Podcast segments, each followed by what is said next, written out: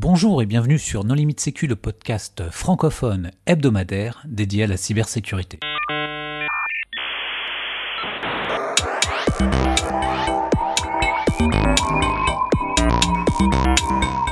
Alors aujourd'hui, un épisode sur la blockchain Tezos.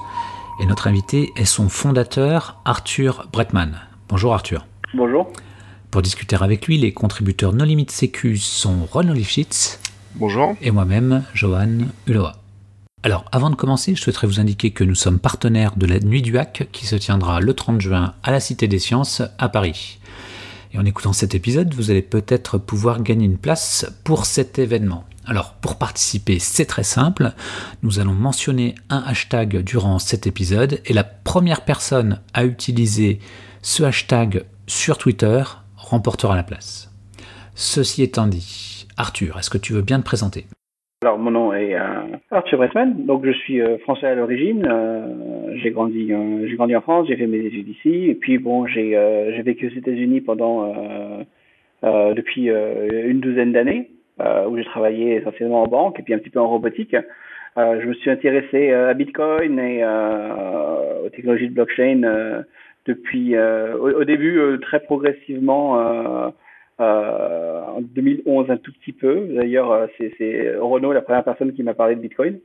Euh, et après, plus sérieusement, en 2013-2014. Et donc aujourd'hui, je j'essaie d'un peu de nourrir un projet qui s'appelle Tezos, qui est un projet de, blockchain, une, plateforme de contrats intelligents qui doit donc se lancer assez prochainement, qui est un peu défrayé de la chronique dans les mois dans les mois passés. Alors pourquoi la cybersécurité est primordiale en ce qui concerne les crypto-monnaies? Pourquoi c'est primordial? Parce que euh, dans ces euh, dans ces crypto-monnaies, il y a euh, euh, il y a une concept, un concept de possession qui est au porteur, qui n'est pas euh, auquel on n'a plus l'habitude. Hein, c'est-à-dire que pendant longtemps, avant, les gens, ils ont des pièces d'or, ben, ils possèdent leurs pièces d'or sur sur eux-mêmes, et si quelqu'un les vole, euh, bah, il, ça, n'est plus leur pièce d'or. Donc ça, c'est quelque chose où la sécurité est assez compréhensible, hein, et je pense que les gens, de manière générale, ont une bonne, euh, une relativement bonne idée de ce que représente de la sécurité euh, physique, ou en tout cas une meilleure idée de ce que représente la sécurité informatique, parce que c'est uniquement en trois dimensions. Hein. Donc si on arrive à, à couvrir euh, six facettes dans un coffre, c'est protégé. dès qu'on devient dans dès qu'on arrive dans les systèmes informatiques, c'est beaucoup plus complexe, il y a beaucoup plus de possibilités. Les monnaies électroniques, elles existent depuis longtemps, puisque la plupart de la monnaie aujourd'hui est électronique, la plupart des comptes en banque euh, sont électroniques, sont, sont, sont, dématérialisés, mais ce sont des systèmes où il y a des recours. C'est-à-dire que si quelqu'un vole mon compte, je peux aller voir la banque, il peut faire une enquête, il peut récupérer les fonds. Donc au final, euh, la sécurité informatique dans ces, systèmes-là concerne surtout les professionnels, des gens qui sont très bien, euh, des gens qui ont des grosses équipes, qui sont très bien financés, tandis que dans les crypto-monnaies, la valeur justement, c'est de pouvoir être un peu sa propre banque, euh, son propre porteur, et du coup, il y a effectivement un, un, risque qui est beaucoup plus élevé puisque euh, on peut perdre ce qu'on a sans avoir de recours si jamais, euh, si jamais on est, euh, on est soumis à des attaques de, de ce type. Ouais, je rajouterais à ce que à ce que tu as dit, Arthur, que maintenant, avec la tokenisation, dans ton dans ton portefeuille, tu peux avoir beaucoup beaucoup de choses. Hein. Tu peux avoir tu peux avoir tes crypto-monnaies, mais tu peux aussi avoir euh, tes actions en bourse, tu peux avoir euh, tes titres de possession d'œuvres d'art, tu peux avoir tes bons de fidélité, tu peux avoir tes coupons de réduction et tu peux même avoir ton droit de vote.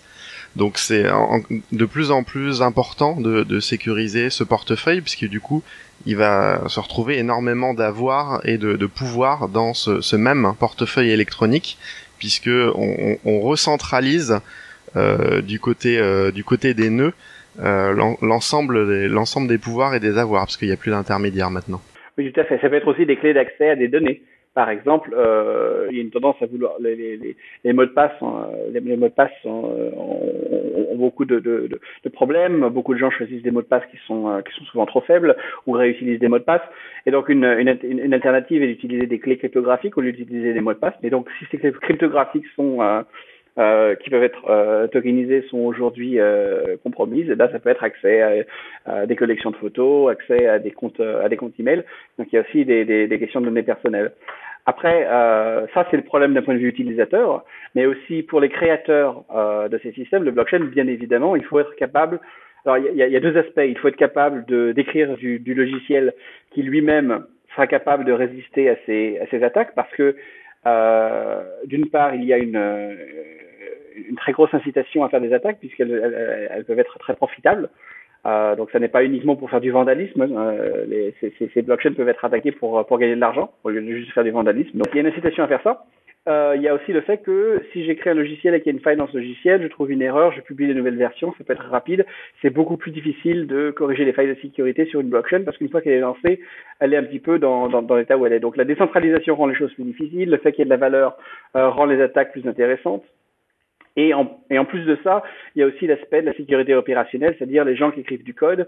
Euh, il peut y avoir des attaques euh, où les, programmeurs qui écrivent du code peuvent être compromis. Euh, on peut essayer de, faire apparaître du code malicieux sur les sur les repos de code. Donc ça, c'est encore encore un aspect qui est difficile.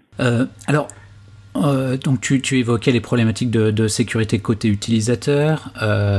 Côté euh, blockchain par elle-même, par exemple, là, on parle beaucoup d'attaques à, 51%. Est-ce que, vous pouvez décrire ce, qu'est ce genre d'attaque? Oui, alors une attaque à 51% sur une. Donc, les, blockchains sont des systèmes qui ont besoin d'un consensus. Hein. Ils sont décentralisés. Euh, mais contrairement à, euh, Internet ou des bases de données décentralisées, il ne gère pas que des données, il gère euh, un état mutable. C'est-à-dire que on a tous envie de partager une sorte d'état et on a envie de le changer.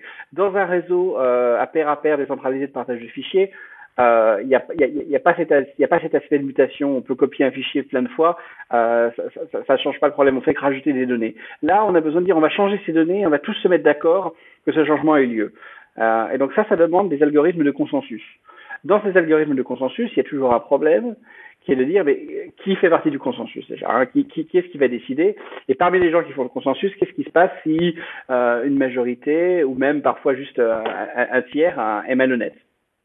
Et euh, dans ces cas-là, euh, donc c'est ce qu'on appelle souvent les attaques 51% sur, sur les blockchains, où une majorité des personnes qui sont censées sécuriser la, la, la blockchain euh, décide de, euh, de l'attaquer, au contraire.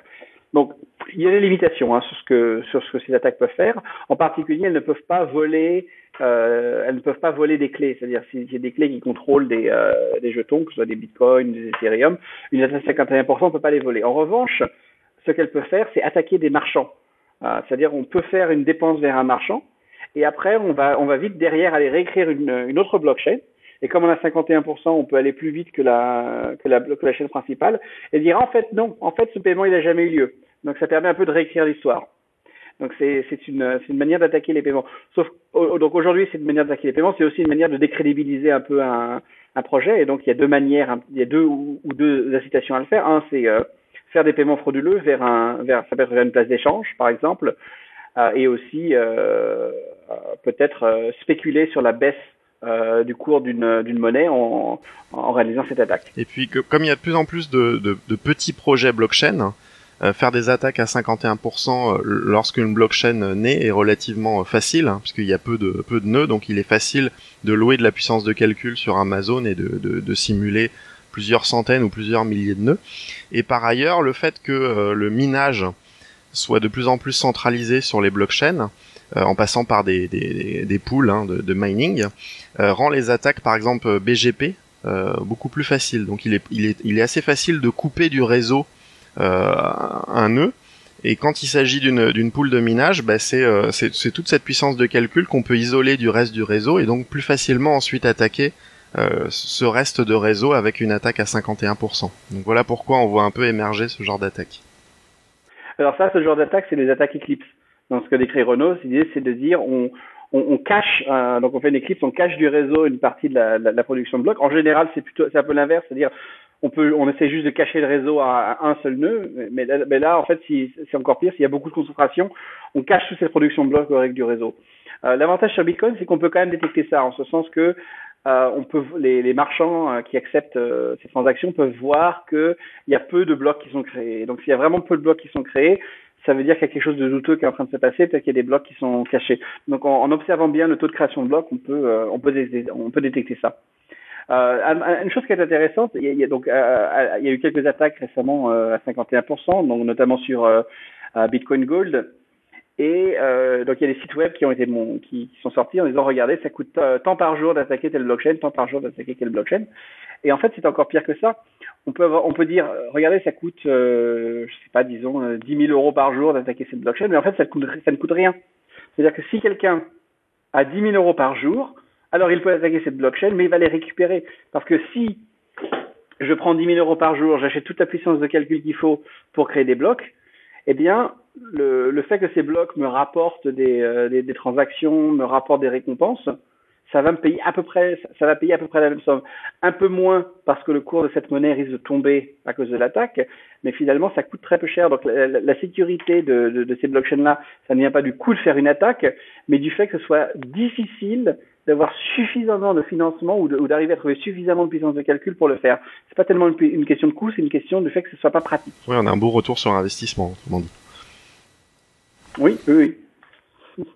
Oui, c'est assez nouveau ça, et c'est assez problématique. Pendant très longtemps, euh, les attaques sur les consensus ont été très très rares. Euh, la plupart des attaques qu'il y avait, c'était des attaques uniquement sur des utilisateurs pour essayer de euh, pour essayer de voler des clés ou sur des échanges pour essayer de voler directement des des jetons mais relativement peu d'attaques de consensus et celles-là sont nouvelles. Et donc c'est pendant pendant longtemps empiriquement, il semblait donc ces consensus-là avaient l'air de, de marcher.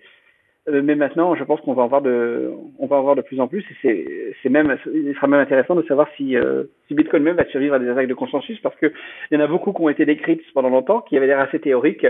Et là, on est en train de voir un peu des attaques théoriques passer en pratique. Donc, il faut, voir où ça va, jusqu'où, ça va aller. Mais euh, les, attaques qui a eu lieu, comme tu le disais, ont impacté des, des petites crypto-monnaies. Est-ce que c'est, euh, par exemple, une crypto-monnaie comme, euh, Bitcoin pourrait être, euh, elle aussi, impactée par, ce genre d'attaque? Pas par le genre d'attaques qui ont été faites. C'est-à-dire, ce genre d'attaques qui ont été faites, c'est aller chercher des gens qui louent de la puissance de, calcul, aller louer cette puissance de calcul et les, les acheter. Ça, c'est pas possible parce que la puissance de calcul qu'il faudrait pour pouvoir attaquer Bitcoin comme ça, elle est, elle est pas disponible les, marchés de, puissance de hash ne sont pas suffisamment liquides pour permettre ça. Mais on pourrait imaginer dans le futur euh, un, une, une, condition où finalement la puissance de où, où, il y a un marché assez liquide de, de, la puissance de hash sur Bitcoin, où en fait les, les, les, les mineurs qui fournissent des, euh, des services sont un petit peu euh, des services de hash sont un petit peu décorrélés de, du minage lui-même, où finalement les toutes les toutes les toutes ces comment dire tous ces pools sont un peu juste euh, professionnels et ne, ne regarde pas vraiment ce qui ce qui mine. Et dans ces cas-là, on pourrait un peu, on pourrait tomber sur des attaques comme ça. Euh, donc c'est encore, euh, ça, ça n'est pas l'ordre du jour, mais c'est effectivement quelque chose qu'il faut surveiller. Et alors, comment est-ce que, com comment se prémunir de ce genre d'attaque? Eh ben c'est c'est difficile. Donc une approche qu'on a dans Tezos, c'est qu'on on n'utilise pas des algorithmes de, de proof of work. On utilise un, un type d'algorithme qu'on appelle proof of stake, euh, où au lieu d'aller à, à, des utilisateurs qui ont euh, le plus de puissance de calcul ou le plus de puissance de, de, de hachage, on essaye de déterminer les créations de blocs en sélectionnant euh, le détenteur d'un jeton de manière aléatoire. Donc c'est une approche assez différente. Euh, c'est une approche qui a ses défauts. Euh, elle est plus complexe et la complexité représente toujours des risques. il y a certaines propriétés du proof of work qui ne sont pas qu'on ne peut pas répliquer. Une propriété récente de proof of work, c'est que si on regarde euh, la chaîne depuis le début, eh ben, il va y avoir une seule chaîne qui a la puissance de hachage maximale, tandis que sur Proof of Work, on peut tenter de faire des, des, des, des chaînes qui ont l'air de ressembler à, à, à, la meilleure chaîne. Donc il y a des propriétés qui sont un peu plus faibles, euh, mais c'est aussi euh, beaucoup moins cher et c'est potentiellement plus difficile à attaquer. Et la raison, euh, la raison derrière ça, c'est que si euh, si je veux attaquer une chaîne en faisant une attaque à 51% et que je veux louer la puissance de hache, quelqu'un a la puissance de H, je lui dis loue-moi la puissance de H, euh, je lui donne de l'argent, il me donne la puissance de H, euh, c'est très très clair. En revanche, euh, si je voulais faire une attaque de la même manière sur un système de proof of stake, ce que je devrais pouvoir faire, c'est dire bah, loue-moi des jetons. C'est-à-dire, euh, en fait, fais-moi un prêt, fais-moi fais un prêt, je fais un emprunt, j'emprunte des jetons, et là je mets cette attaque. Mais le marché de l'emprunt euh, est beaucoup, euh, a beaucoup moins en fait de, de garanties euh, qu'un marché de location du, du H. Si j'ai quand quelqu'un, quand, quand, il y a un emprunteur, on regarde toujours à qui on prête. Euh, et donc, ça permet un peu, à mon avis, d'éviter un peu, euh, d'éviter un peu ces choses-là, parce que quelqu'un qui détient beaucoup de jetons va pas les prêter à quelqu'un euh, qui risque de, euh, qui risque de faire une attaque. Donc, à mon avis, ça donne des, il y a des propriétés un peu, disons, en termes de d'incitation et, et sociales qui rendent ça un peu plus résistant à ces à, à ce type de à ce type de problème. On peut ajouter que le, la preuve d'enjeu, donc proof of stake, c'est euh, un modèle sur lequel on a on a peu de retours pratiques, euh, bien que ça soit presque aussi ancien que le, le, proof of work, la preuve de travail. Il y a, il y a peu de blockchains qui utilisent ce, ce modèle-là et on a peu de vraiment de, de, de, euh, de retour d'expérience sur sur ce modèle-là parce qu'il a été peu testé, on va dire à grande échelle, hein, bien qu'il y ait des, des blockchains comme Peercoin hein, qui utilisaient euh, euh la preuve d'enjeu depuis depuis presque aussi longtemps que Bitcoin. En fait, on n'a pas des, de, de, si gros réseaux qui utilisent la preuve d'enjeu et pour l'instant, euh, les, les, experts sécurité sont sont un petit peu sceptiques quant à la sécurité du, du modèle de, de preuve d'enjeu c'est effectivement c'est un modèle qui est plus séduisant parce qu'il est beaucoup plus euh, écologique et économique pour euh, la, la, preuve de consensus, mais on a encore peu de voilà peu de retours et on ne sait pas en, en, vrai sur des, des, des, très grands réseaux ce que ça va donner d'un point de vue sécurité. Il manque un petit peu d'études de, sur le sujet. Tout à fait. Et euh, un des aspects de sécurité, enfin il y, a deux aspects de sécurité de la, de la preuve d'enjeu qui me paraissent euh, assez, enfin de, de, de, de, faiblesse, on va dire, qui me paraissent assez intéressants parce qu'elles sont peu souvent discutées. Quand on parle de faiblesse jeu, c'est souvent des arguments un peu théoriques sur le fait qu'on peut, euh, qu'il y a besoin d'avoir des checkpoints, c'est-à-dire de, euh, c'est-à-dire que quand je lance un nœud, j'ai besoin d'avoir un bloc qui est relativement récent. Euh, donc on se concentre un petit peu là-dessus, alors qu'à mon avis, c'est pas tellement le, le, problème. Un problème très concret, c'est euh, la sécurité opérationnelle. C'est-à-dire que si j'ai une grosse ferme de minage, bah, j'ai euh, des, gros câbles électriques, je suis à côté d'une centrale, euh, j'ai toutes mes, mes, mes j'ai toutes mes puces ASIC qui sont en train de, de calculer des haches. Et euh, pour voler ça, bah, c'est, euh, c'est très difficile. Il faudrait que quelqu'un arrive et qu'il prenne le contrôle de la centrale. Donc c'est vraiment une, une invasion physique. Il faudrait que quelqu'un arrive avec des armes, essayer de, de prendre ça. Et si quelqu'un essaie de compromettre les serveurs, disons, de, de, de minage, euh, en disant voilà en fait vous allez miner mais vous allez miner pour moi et c'est je vais je vais voler en fait ce que ce que vous gagnez. Bah, il suffit de tirer la prise et d'arrêter de miner. Donc c'est la, la, sécurité opérationnelle de, de, de ce système là est assez claire. En revanche la sécurité opérationnelle du, euh, du proof of stake demande à des gens de garder des clés cryptographiques qui sont capables de faire des signatures connectées sur internet de manière permanente. Et ça, ça n'a jamais vraiment, euh, ça n'a jamais vraiment été réalisé, et c'est beaucoup plus dur en termes de sécurité. C'est-à-dire que si quelqu'un vole ses clés, euh, ça peut poser des problèmes. Euh, c'est beaucoup plus facile, disons, potentiellement de voler une, une, clé cryptographique que d'arriver à voler euh, de l'électricité en continu pendant six mois de quelqu'un. Alors, ah, j'ai oublié, et l'autre c'est le, le spam. En fait, c'est beaucoup plus, c'est plus délicat pour les systèmes de proof of stake d'arriver à gérer le, spam au niveau des transactions, au niveau des blocs. Ça demande de la gestion euh, du réseau pair à pair un peu plus euh, un peu plus fine que ce qu'on peut que ce qu'on peut se permettre de faire avec des euh, des réseaux proof of work. Parce que créer un bloc Bitcoin qui soit valide ou invalide, ça coûte environ 100 000 euros. Et donc personne va s'amuser à aller faire des milliers de, blocs Bitcoin pour aller spammer pour aller spammer des, des, des autres blockchains. Avec proof of stake, par définition, il faut que ce soit pas cher de créer des blocs. Et euh, si c'est pas cher de créer des blocs, c'est aussi pas cher de créer des millions de blocs et d'essayer de, euh, euh, de, descendre le réseau comme ça. Donc il y a, des subtilités qui sont euh, qui peuvent introduire des, sources d'attaque. Alors, on a parlé du consensus. Les crypto-monnaies, maintenant intègrent beaucoup ce qu'on appelle des, smart contracts. Alors, déjà, est-ce qu'on peut expliquer ce qu'est un smart contract? Donc l'idée d'un smart contract, donc l'idée, de base d'une crypto-monnaie, c'est d'avoir euh, bah, de, la, donc, de la monnaie. J'ai une certaine quantité de, de, jetons, je peux envoyer des jetons à quelqu'un, je peux recevoir des jetons. Euh, l'idée d'un smart contract, c'est qu'on peut mettre des conditions euh, sur lesquelles ces jetons peuvent être envoyés, reçus, euh, ou euh, créer des petits, euh, des petits, des, des, des, petits programmes qui vont vivre sur la blockchain, qui vont automatiquement décider d'envoyer ces jetons. Donc par exemple, une chose que je, une chose que je peux faire, c'est créer un, un, un, contrat qui va qui va payer à quelqu'un une certaine somme en fonction de la température qu'il fait, et euh, la température étant fournie, euh, par exemple, de manière signée euh, par un service de météo, donc un service de météo qui va signer la température. Ah, mon contrat va voir ce, va voir ce message-là et va dire ah, eh bien automatiquement j'envoie une certaine somme vers une autre personne. Donc ça c'est une possibilité, mais on peut faire aussi des contrats plus complexes, avoir plus de logique euh, qui regarde tout un ensemble de conditions et qui, à partir de ces conditions, détermine euh, ce qu'il faut envoyer. Donc, ça permet de faire des petits contrats d'assurance, euh, des petits contrats financiers, euh, ou même un peu de, de, de, de, la logique pour protéger, pour protéger des jetons. Par exemple, je peux écrire un contrat qui dit eh bien, je peux dépenser uniquement une certaine somme tous les jours. et si je veux tout dépenser, j'ai besoin d'une deuxième clé. Donc ça, ça permet de sécuriser un petit peu les, les jetons qui sont possédés. De la même manière, ça, ça, permet de répliquer de manière un peu décentralisée les règles qui sont implémentées par certains organismes financiers euh, pour protéger euh, euh, les, consommateurs contre les dépenses frauduleuses. Alors, comment est-ce qu'on peut adresser la problématique de ces smart contracts qui contiennent des bugs?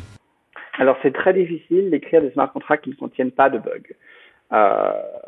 et de, de, de, manière générale, c'est difficile d'écrire du code qui ne contient pas de bugs, mais quand on écrit un smart contract qui contient des bugs, ça pose plus de difficultés. C'est un peu ce dont je parlais tout à l'heure c'est difficile de le mettre à jour parce que si quelqu'un a le droit de le mettre à jour, ça veut dire que quelqu'un a le droit de changer les contrats. Donc on n'a pas envie que les contrats changent euh, comme ça. Euh, et s'il y a des erreurs, ça permet aux gens de les exploiter et donc c'est l'équivalent de trouver en fait de, contourner les, les règles du contrat. Euh, donc il y a eu des exemples frappants. Le, contrat du DAO sur sur Ethereum euh, avait un bug qui permettait de, de qui permettait à, à, n'importe qui en fait de le de le, de le vider. Euh, comment éviter ça? Eh bien, la, la, la, solution que qu'on préconise avec Tezos, c'est d'utiliser des méthodes de vérification formelle qui ont été euh, utilisées dans l'industrie. Donc, ça a été utilisé en particulier dans, dans l'aéronautique. Euh, ça a été aussi utilisé dans le, la conception de, de puces électroniques. L'idée est d'essayer d'exprimer formellement les propriétés qu'on veut. Donc, par exemple, la propriété de dire bah, l'argent de ce contrat ne peut être retiré que sous telle et telle condition, euh, et de, faire des preuves, de, de, faire des preuves mathématiques que euh, le contrat euh, vérifie bien ses propriétés. La difficulté, c'est que ce sont des techniques qui sont en général assez, euh, qui peuvent être assez lourdes, mais les, les, outils qui permettent de le faire se sont énormément améliorés ces dernières années. Et donc, euh, nous avons essayé avec Tezos de faire des, des, langages de smart contract qui se prêtaient bien à ce type de technique. Donc, le langage lui-même est fait de sorte que euh, si, on, si on veut utiliser des outils de vérification formelle derrière, euh, c'est plus facile de le faire. Il y a aussi des, il y a aussi des choix de, dans le langage qui permettent ça. Par exemple, une chose toute simple, mais les entiers euh, qu'on utilise dans, dans, notre langage sont des entiers en précision arbitraire. Donc, c'est-à-dire qu'il n'y a jamais de, de, il y a jamais de question de euh, d'overflow. Ça coûte un peu plus cher parce que euh, quand on compte le coût des opérations, il faut compter le fait que l'entier est potentiellement très long, donc la multiplication de, de, deux entiers ne se fait pas en temps constant, l'addition ne se fait pas en temps constant. Donc ça rajoute un petit peu de complexité. Ça, c'est un petit peu moins efficace en termes de, euh, si on, en termes de puissance de calcul pure, mais ça évite de, ça évite énormément de, ça évite énormément de bugs.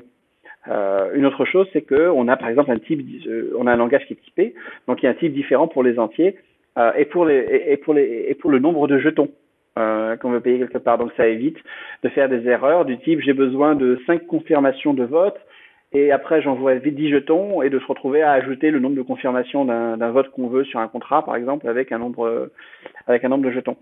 Euh, autre chose, donc le bug du DAO en question c'était un bug euh, de qui était lié à un appel récursif.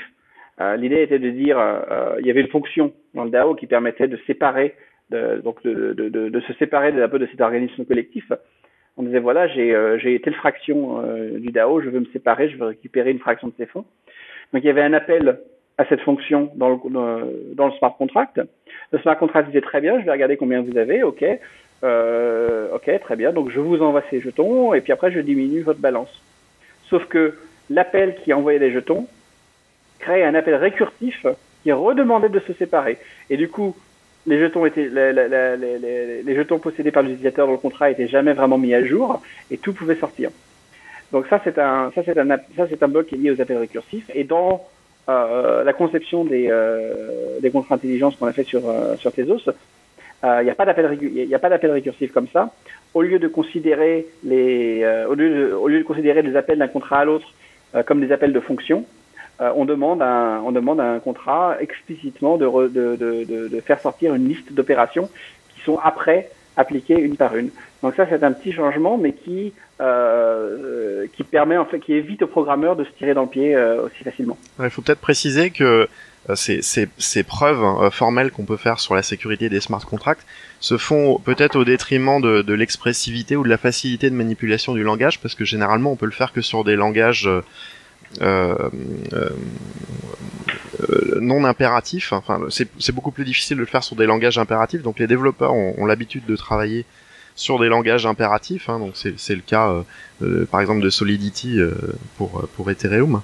Là, ça sera sur des des langages type ah zut, j'ai perdu les mots. Fonctionnel. Fonctionnel, voilà. Euh, donc ça sera, là, ça se fait, ça se fait au prix euh, d'utilisation de, de, langage euh, fonctionnel euh, dont les développeurs ont un petit peu moins l'habitude. Beaucoup de développeurs ont, l'habitude d'utiliser des langages impératifs. Euh, là, il va falloir décrire les choses euh, un, un, peu plus d'un point de vue fonctionnel, effectivement, que opération par opération et, et que séquentiellement, comme on a mhm. l'habitude de le faire. Donc ça se fait quand même ça c'est un petit peu le, mauvais côté de, de, la, preuve, de sécurité. Une, manière de voir les choses, c'est qu'en fait, c'est euh, ces smart contracts, ça va permettre d'écrire tout plein de programmes, tout plein d'applications qui vont toutes vivre sur la blockchain. J'ai un peu moins cette vision, c'est-à-dire que sur euh, Ethereum, finalement, euh, il y a deux contrats qui existent sur Ethereum principalement. Il y a euh, faire euh, des, contrats qui permettent de faire des multisignatures pour protéger des fonds et des contrats d'IRC20 qui font des sous-tokens sur, euh, sur Ethereum. Et ça, c'est pratiquement tous les contrats sur Ethereum. Il y a un peu plus, il y a aussi des chats virtuels. Mais essentiellement, euh, il y a peu de... C'est bien d'avoir de la flexibilité sur ce qu'on peut écrire dans un smart contract, mais il y a assez peu de nouveaux euh, smart contracts qui sont écrits. Donc c'est pas c'est pas forcément nécessaire d'avoir accès euh, à un, à, tous les programmeurs du monde pour pouvoir écrire des contrats, de la même manière que euh, tout le monde n'écrit pas des contrats légaux, on passe par des avocats. Et donc, si écrire des smart contracts, ça demande une expertise un petit peu particulière, euh, je pense pas que ça, euh, déjà c'est quelque chose qui s'apprend. Euh, Renaud a raison en, ce sens que les, langages impératifs sont mieux connus des programmeurs, mais c'est pas parce qu'ils sont plus faciles, c'est juste parce qu'ils sont plus, c'est juste parce qu'ils sont plus, ils sont plus courants mais c'est une expertise qui va, qui va à mon avis, se développer. On peut imaginer aussi l'utilisation de sortes de bibliothèques, non? Qui seraient personnalisables ou euh, customisables? Oui, donc des patrons en fait, de, des, patrons de contrat avec quelques paramètres qui permettent de dire voilà, ça c'est un ou, même des morceaux, euh, qui se, des, blocs qui se, mettent avec euh, un contrat qui fait multisignature, un contrat qui représente un sous-jeton, et, les, et les imbriquer un peu ensemble. Alors, je pense vraiment que ça soit nécessaire de la même façon qu'en sécurité on n'implémente pas soi-même sa propre cryptographie. Hmm. Euh, je pense qu'il faudra dire euh, dans, dans quelques temps qu'on n'écrit pas soi-même son propre smart contract et qu'il faut partir d'une base et qu'on réinvente pas la roue à, chaque fois. Ça, ça me paraît plus que nécessaire effectivement. Ok, alors en introduction, tu as évoqué un, un point qui, euh, qui, me semblait vraiment très intéressant. Est-ce que, comment est-ce que tu peux te prémunir d'un développeur malveillant qui introduirait une, backdoor? Alors, si on connaît le développeur physiquement, déjà, ça, évite potentiellement les problèmes, parce que la plupart, en général, des, euh, la plupart des attaques de, comme ça, de cybersécurité sont faites de manière anonyme. Donc, si, si on arrive à tracer le problème vers une, vers une personne, ça, ça, ça résout déjà des problèmes. Après, euh, il se peut que il se peut que la personne décide d'introduire un bug et puis après de disparaître complètement et ça ça rend les choses difficiles. Mais personne n'a personne n'a envie non, plus de vivre avec la, avec la police à ses trousses euh, donc le, le, le, ce qui m'inquiète plus disons c'est pas tellement euh, c'est plutôt ou, ou, alors on va dire disons que ce soit possible, mais de manière générale, que ce soit le, que ce soit le programmeur qui fasse ça ou que le programmeur ou que son, son ordinateur soit compromis euh, par quelqu'un et que euh, il introduise ce bug là, disons que c'est le même problème. Il faut, on peut pas faire confiance à ces programmeurs parce que euh, ils ont potentiellement été euh, été compromis.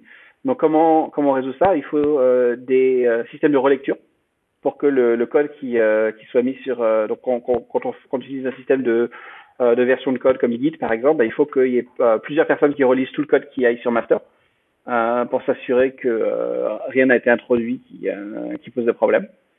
Et euh, deux, il faut que les, euh, il faut aussi signer les, euh, il faut aussi signer les commits qui, qui sont faits sur, sur cette branche pour que pour, que pour que ce soit plus difficile en tout cas de compromettre le, les, accès au, au repo. Alors ça suffit pas forcément, mais en tout cas ce que ce sont les, deux idées que j'ai. Je suis preneur si, si on peut faire mieux. Très bien, bah, l'appel est lancé. Ce qu'on essaye de faire aujourd'hui, c'est utiliser des. Euh, il y a une compagnie française qui s'appelle Ledger qui produit des euh, des petites, euh, des sortes de un peu de clés USB qui permettent de contenir des secrets cryptographiques et ça permet aussi de. Donc il y a des applications, donc la plupart c'est pour euh, utiliser des bitcoins ou utiliser des euh, Zcash ou Ethereum, mais il y a aussi une application pour signer des choses et donc on peut utiliser ça pour signer par exemple sur euh, euh pour signer des commits sur sur Git, ce qui est mieux que de ce qui est mieux que d'avoir ses clés sur son sur son ordinateur. Donc c'est des petites choses comme ça qui, qui progressivement peuvent augmenter la sécurité. Je pense que si on essaie vraiment de sécuriser un système, on tombe dans le désespoir parce qu'on se rend compte que c'est impossible mais euh, il faut avoir l'attitude euh, positive qui est de dire ben voilà on essaye de, de, mettre le plus de couches de on essaie de mettre le plus de couches de sécurité possible et le plus de euh, et le plus de contrôle et euh, il faut se concentrer euh, sur le processus plutôt que sur le, résultat. Alors juste une petite interruption pour indiquer le hashtag à utiliser sur Twitter pour gagner une place euh, pour la nuit du hack. Donc il faudra utiliser le hashtag NLS Tezos. Donc euh, NLS Tezos T-E-Z-O-S. Alors je vais passer au point suivant. Euh, en introduction, tu évoquais aussi une problématique des crypto-monnaies qui est la problématique, on va dire, du, non-recours. Oui.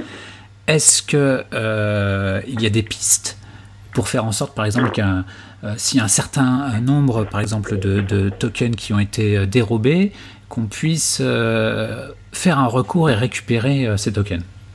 Oui, et ça, ça d'ailleurs, ce non-recours, en fait, c'est quelque chose qui, qui est permanent dans, la cybersécurité, parce que dans beaucoup de, souvent dans, dans, beaucoup de, dans beaucoup de situations, on pourrait, enfin, quand on crée une organisation légale, par exemple, on peut tout simplement dire, ben voilà, c'est interdit de faire euh, certaines choses, c'est interdit aux employés d'arriver dans, dans, dans, telle pièce, c'est interdit à telle personne de, euh, euh, de prendre de l'argent dans la caisse, c'est interdit. Donc on, peut créer des règles comme ça. Et quand on, mais, quand on essaie de mettre ces règles-là sur un site, dans un site web, dans un système informatique ou dans un système qui crée de l'information, il ne suffit pas de dire que les choses qui sont interdites, il faut que les choses qui soient interdites soient impossibles, parce qu'il n'y a pas de recours. Parce que je ne peux pas avoir juste un site web qui dit euh, je vais me connecter. Ah, il n'y a, a pas de mot de passe, mais attention, c'est interdit aux gens de se connecter sous un autre compte. Parce que ça, ça ne marche pas parce que les gens vont le faire quand même et on ne saura pas qui c'est et on ne pourra rien faire. Donc il faut que l'interdit soit impossible. Et c'est la même chose pour les euh, crypto-monnaies. Euh, c'est interdit de voler, mais c'est très bien. Mais si on ne sait pas qui a volé et si on euh, et si on n'arrive pas à trouver qui ils sont, bah, ça sert à rien de l'interdire. Il faut que ce soit impossible. Et ça c'est ça c'est un point commun important. Et malheureusement, l'impossible, c'est très dur. Alors, est-ce qu'il y a des pistes, par exemple, je sais pas, avec de la gouvernance, dire bah, ces tokens ont été dérobés, donc euh, on revient en arrière, on, annule la transaction Alors, il y a des blockchains qui ont proposé ça. À mon avis, pour moi, ce, remède serait pire que le mal, parce que finalement, justement, l'intérêt de ces l'intérêt des blockchains, c'est la première fois euh, dans l'histoire de l'humanité, les crypto-monnaies, qu'on peut payer des gens à distance sans passer par des intermédiaires. C'est-à-dire qu'avant, donc pendant longtemps, on a eu la possibilité de payer, enfin même aujourd'hui, euh, on peut payer quelqu'un directement sans intermédiaire avec du cash, c'est-à-dire j'ai de l'argent dans ma main, je donne de l'argent à d'autres personnes, euh, et c'est euh, la transaction est faite, il n'y a pas d'intermédiaire. On a inventé tout le système bancaire parce qu'on avait besoin de payer des gens à grande distance euh, pour faire du commerce. Aujourd'hui, on a la capacité de, de, faire des transactions qui sont comme les transactions de cash, mais à grande distance. Si on essaye euh, d'avoir des systèmes euh, qui vont, euh, d'avoir des systèmes de, de, de, contrôle de ces euh, euh, directs de, de, ces flux, on va retomber en fait dans le monde, dans le monde classique de, des contrôles légaux, des tribunaux, et euh, ça perd un petit peu la, ça, perd un petit peu l'intérêt de la plateforme qui est d'avoir cette, cette fluidité euh, et cette euh, et cette indépendance. Aussi, c'est euh, d'un point de vue implémentation, euh, c'est la mauvaise c'est la mauvaise couche pour implémenter ça. C'est-à-dire que si on va avoir tout ce système de recours là sur des crypto-monnaies, mais c'est potentiellement très bien, mais il faut pas le, mais, c'est la mais c'est la mauvaise couche sur le faire. Il faut construire une couche par-dessus ça avec leur, avec des intermédiaires financiers avec des euh, avec des, euh, des avec des tribunaux, avec des arbitres, avec toutes ces choses-là, mais construites sur une chose au-dessus. C'est-à-dire si je veux faire des paiements comme ça, eh ben, c'est très bien, je vais être dans un système qui sera un niveau au-dessus, mais il ne faut pas le mettre au niveau de base parce que euh, si on met c'est euh, le principe de end-to-end principle, comment on dit ça en français on va chercher ça sur Wikipédia. End-to-end principle, en français, c'est le principe de bout en bout. Ah oui. C'est un principe de, de c'est un principe Internet. Et l'idée, c'est de dire, bah, on va pas, euh, voilà, on a une couche IP qui permet d'envoyer des messages. Ah, mais c'est pas terrible parce que les messages, ils peuvent être perdus, euh, ils peuvent euh, avoir de la latence, on sait pas trop ce qui se passe. On aimerait avoir un système qui garantit que euh, les messages euh, arrivent, arrivent bien, arrivent dans le même ordre et qu'on puisse avoir les, les données qu'on a reçues. La solution, ce n'est pas d'aller euh, modifier les, les, les, fils de cuivre ou modifier les, routeurs de manière à, permettre ça, c'est de construire un niveau au-dessus, euh, donc euh, TCP, pour pouvoir avoir ces propriétés-là. Eh bien, la même chose, si on veut, si les gens veulent avoir des systèmes de cache qui soient vraiment au porteur, comme, comme Bitcoin ou comme Ethereum, Tezos, bah, ils peuvent avoir ça avec cette plateforme. Et s'ils veulent avoir des recours, s'ils veulent avoir toutes ces choses-là, qu'ils utilisent des intermédiaires financiers qui leur fourniront ça on, on, voit aussi euh, de plus en plus un recours bah, sur les, les, places de marché décentralisées sur la blockchain, un recours à des, des escrocs, donc à, à, des intermédiaires de confiance en, en anglais. Donc pour, soit pour les grosses sommes, soit pour les gros enjeux, euh, soit simplement bah, pour euh, sécuriser euh, un échange et s'assurer que les deux parties euh, sont, sont contentes de, de l'échange et sont satisfaites de l'échange avant de faire les, les transferts de fonds éventuels. Par ailleurs, il y a, il y a un, un, beau projet qui est conduit par un, un Français euh, qui s'appelle Kleros, euh, K-L-E-R-O-S, qui est un, un, sorte de tribunal populaire sur la blockchain où chacun peut participer euh, et, être juré et arbitrer justement des, cas de désaccord sur, la blockchain. Euh, pour, bah, avoir en quelque sorte un, contre-pouvoir face à, à cette technologie-là ou à ces dysfonctionnements-là. Euh, alors, j'ai une petite note, j'ai appris, appris, ça récemment parce que je, je, je, disais aussi le mot anglais escrow, mais malheureusement escrow en français, ça, ça, ça veut dire autre chose. Le, alors, le mot français, c'est séquestre. Alors séquestre c'est un peu restrictif. Hein. Séquestre euh, c'est uniquement pour bloquer des fonds. Euh, le rôle d'escroc c'est pas uniquement de, de, séquestrer mais c'est aussi d'arbitrer en faveur de l'une ou l'autre des parties et surtout de, de pouvoir euh, faciliter les transferts et pas uniquement de séquestrer. ah d'accord. Alors un dépôt fiduciaire. non, mais le escroc, c'est un, c'est un, tiers de confiance qui a entre autres pour rôle effectivement le séquestre, mais aussi l'arbitrage. Hein, d'ailleurs, les gens parlent de smart contract et euh, j'aime pas trop le, le, terme smart contract parce que c'est pas forcément des, des contrats et c'est pas forcément intelligent. Euh, un terme que j'aime bien, euh, c'est le automated escrow ou le séquestre automatique ou, alors c'est peut-être pas de la séquestre parce que c'est plus que ça, ou le dépôt fiduciaire automatique, il est temps de dire que ça permet automatiquement de euh, décider euh, en fonction des euh, d'informations qui sont envoyées sur la, sur la blockchain euh, si un paiement doit être fait ou non. En tout cas, ce qui est curieux, parce que c'était le point fort un peu des blockchains, c'était cette décentralisation, mais ce qui est curieux, c'est qu'on revient quand même, dans certains cas, à euh, l'utilisation de, de, de, tiers de confiance justement pour sécuriser et pour mettre en confiance les utilisateurs. Donc euh, des tiers justement de type euh, de type escroc ou des tiers euh, pour pour l'arbitrage et pour faciliter les échanges sur des places de marché physiques j'entends. Alors moi, moi, moi j'ai un, un, point de vue qui n'était pas forcément standard, c'est que je je vois pas en fait, de, je, je trouve ça naturel et, et bénéfique d'avoir des tiers de confiance qui apparaissent euh, dans ces, dans ces systèmes-là. Ce qui me paraît important, c'est pas, c'est, pas qu'il y ait jamais de tiers de confiance, c'est qu'on n'en ait pas besoin. Et c'est qu'il y ait une entrée libre sur le marché des tiers de confiance. Et ça, ça fait toute la différence. Parce que s'il y a un cartel fixe de tiers de confiance et qu'on a besoin de passer par eux, on va avoir des tiers de confiance qui, qui, vont être de, foncièrement de mauvaise qualité.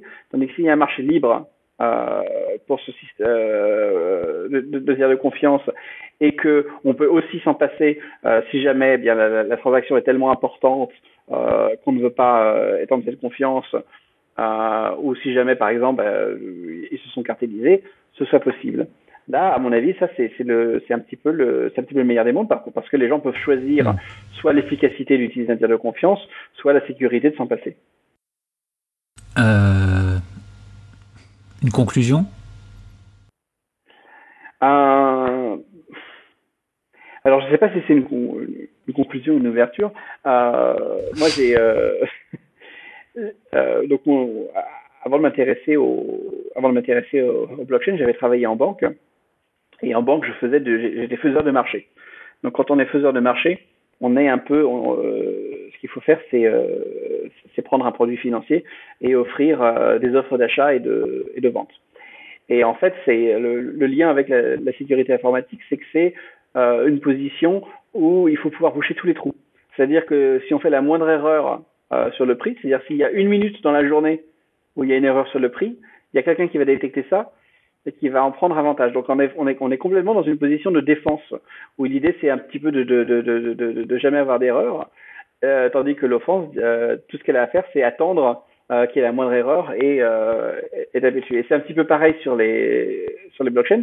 C'est très difficile parce que euh, il faut être capable, pour avoir un, système qui soit sécurisé, de penser à tout, de penser à tous les types d'attaques, d'essayer de les d'essayer d'énumérer toutes les possibilités ou d'essayer d'avoir des, des garanties que qu'elles sont pas qu'elles sont pas possibles et ça c'est euh, c'est malheureusement extrêmement difficile.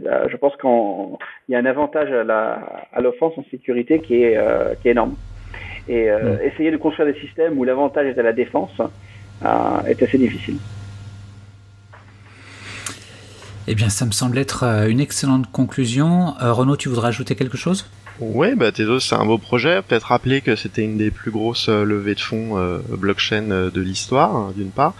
Euh, D'autre part, que, bah, on espère que ça sera une blockchain qui validera un peu le, le, le modèle de, de preuve d'enjeu puisque à l'heure actuelle on n'a que des petites blockchains qui fonctionnent sur ce modèle-là et on verra d'un point de vue sécurité justement euh, ce que ça apporte et si euh, les promesses sont, tenues.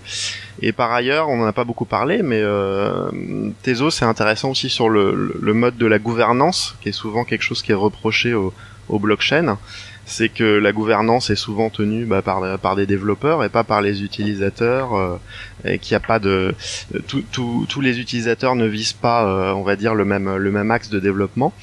Euh, là, Tezos bah, proposera un modèle de gouvernance un peu inédit, euh, assez démocratique, et donc on verra aussi si les promesses sont, sont tenues de ce point de vue-là.